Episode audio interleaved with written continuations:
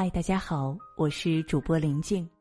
今天为大家分享的文章题目是：给孩子最好的托举莫过于厨房有声，书房有香，卧室有画。一起来听。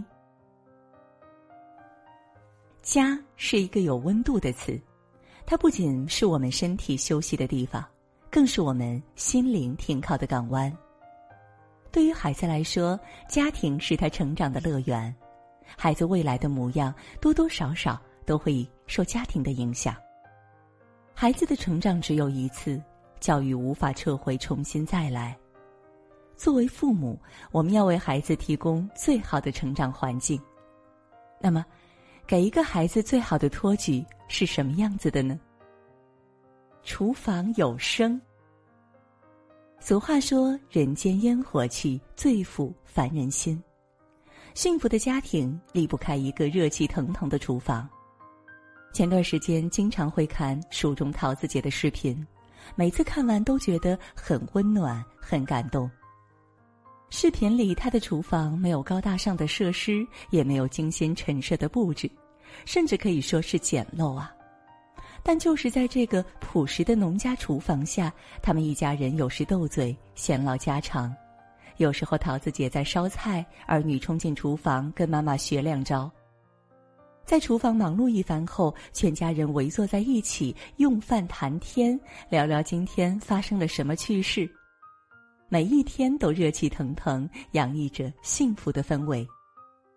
桃子姐的每一道农家菜的做法都非常简单，从钵钵鸡、番茄炒茄子到猪油拌饭。随便摆出来，没有五星级饭店的感觉，可就是会让人感觉亲切。仅仅几平方米的厨房，让这个看起来非常普通的家庭充满了温暖和人情味儿。桃子姐在采访中动容的说道：“一家人吃饭有滋有味儿，我就开心。”这些发生在厨房里真实的生活互动，都让这个平凡的家有了温情与温度。厨房看起来微不足道，却又是每个家庭不可或缺的地方。黄磊曾经说过：“做父母亲的给儿女最好的礼物，就是那些做给孩子一餐又一餐的饭。这一餐又一餐的饭，最终还是会体现在孩子身上。孩子会知道，因为我们是一家人，所以我们要好好在一起吃饭。每天在一起吃饭，就是我们表达爱的方式。”从小在这样家庭氛围中长大的孩子，能习得爱和被爱的方式，自尊自爱，温暖而坚定。一个家，一个厨房，父母不仅向孩子传递了爱和温情，也传递了热爱食物、热爱生命的人生观。温暖的厨房让孩子懂得，食物是一种治愈良药，可以打破疲惫。热闹的厨房让孩子感受到，食物是一份亲情的承诺，可以传递真爱。厨房在父母和孩子之间传递着爱和温情，也展示着一个家庭的幸福程度。书房有香，最近和一位妈妈聊天，感触颇深。都说孩子要富养，她也拼尽全力想给孩子最好的，尤其在教育方面。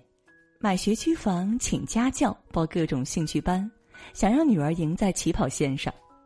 然而，在一次家长的小聚会上，他却发现有的孩子能落落大方的介绍自己，表达想法，而女儿和其他一些孩子却在一边支支吾吾。明明也想和小朋友分享生活，却不知道该如何表达。后来和其他父母交流的时候，一位家长一针见血。现在的孩子不缺钱，不缺才艺，但缺阅读，因为表达能力、理解能力都是和阅读能力直接挂钩的。我以前从没想给阅读能有多重要，但那次的聚会却让我看见，原来一个阅读的孩子和不阅读的孩子差距那么小，就已经体现出来了。这位妈妈的这句话让我一下子想到著名教育家苏霍姆林斯基的观点。一个不阅读的孩子就是潜在的差生。还记得第五季中国诗词大会来了一位少年擂主，年仅十岁的韩亚轩，小小年纪却落落大方，各种诗词信手拈来，此后更是在挑战不可能里与对手打了一场一百一十二轮的飞花令持久战，最终夺冠。在接受采访时，他直言：“阅读是我最大的爱好，通过阅读让我能够汲取到很多的乐趣，领略到不一样的世界。”古语道：“父母之爱子，则为之计深远。”许多父母知道买昂贵的学区房，却不知道自家的书房更能让孩子赢在起跑线上。想起了我们仨，杨绛先生用温和平静的口吻描述他们的家庭生活。三个人窝在家里看书，自娱自乐，自给自足，就像一座温暖的孤岛。微风吹过来，一切都很好。难怪他会说：“我们三人一起，总有无穷的乐趣，来自书本、知识与文化的乐趣，需要父母以身作则，带着孩子去寻找。”都说孩子是父母的一面镜子。对书本感兴趣的孩子背后，通常都站着同样热爱阅读的家长。一个孩子若是长期浸润在书房的文气中，一定会保持着永恒的好奇心和求知欲，以及对生活的热忱和希望。卧室有画，表姐小妍有个习惯，每天晚上九点，家族群里准时失联。有好几次，我们前一秒还在相亲相爱一家人的群里打视频电话，下一秒时间一到，他匆忙打个招呼之后，视频一挂，就再也没有了回应。一开始大家都很纳闷儿，但在听了表姐的解释后，倒也都理解了。孩子准备睡觉了，我得陪他。尽管表姐白天的工作很忙，有时甚至还需要加班，但晚上的那几个小时，表姐全都雷打不动的。给了孩子。表姐的孩子那可是一个妥妥的别人家的孩子啊，各方面都很优秀，而且待人接物得体礼貌，在家懂事体贴，跟妈妈的感情更是没得说。这么一想，表姐的孩子这么优秀也是不无道理的。教育家米歇尔·波巴曾说过，一天中亲子陪伴最高效的时间段有三个，其中之一便是晚上睡觉前。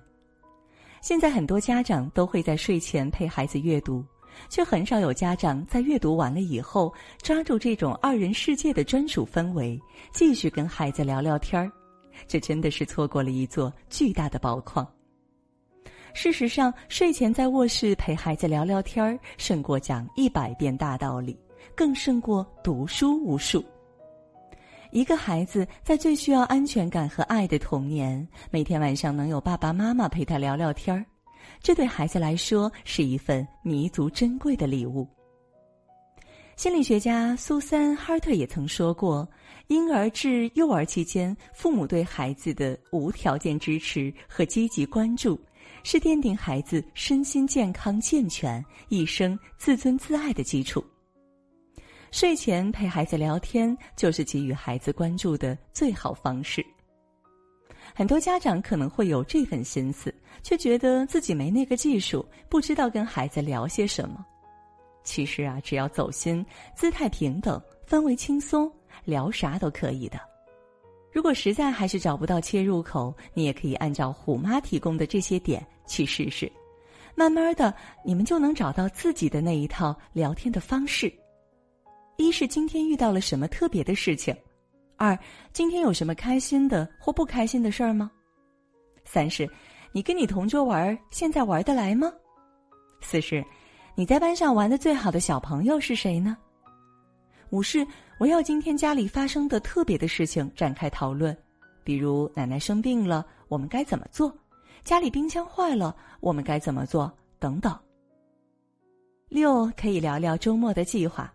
看什么电影？去哪里玩？让孩子来参与策划。七是可以聊聊最近他的学习状态，哪个学习习惯需要改进。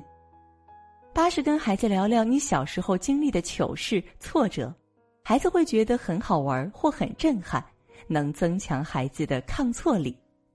九是跟孩子聊聊你小时候学习成长的小事儿，让孩子看到一个更加丰富的爸爸或妈妈。对他们的人格、性格发展都有帮助。十是跟孩子聊一聊你工作上的事情，孩子能体会到父母工作的不容易，更会自发的做好自己。和孩子聊聊天儿，一个充满欢声笑语的卧室，就犹如一根纽带，连接了父母与孩子的心。由此，家长得以倾听到孩子内心真正的声音，亲子关系进一步增进，孩子的表达能力、独立思考能力和情商也将有所提高。请相信，你陪孩子咿咿呀呀的这段短短的时光。日后会还给你一个大大的惊喜。曾读过一位名人的话：“理想的幸福的家庭既不遥远，也不会自天而降，他应靠自己的力量去求得，靠全家人齐心协力去建立。一个家庭最好的模样，就是厨房有声，书房有香，卧室有画。父母把关好这三个家庭要塞。”给孩子营造一个和谐温馨的成长氛围，才能让孩子在爱的熏陶下成长得更加优秀。点个再看，愿我们共同努力，培养出幸福、快乐、内心富足的孩子。今天的文章呢，就分享到这儿。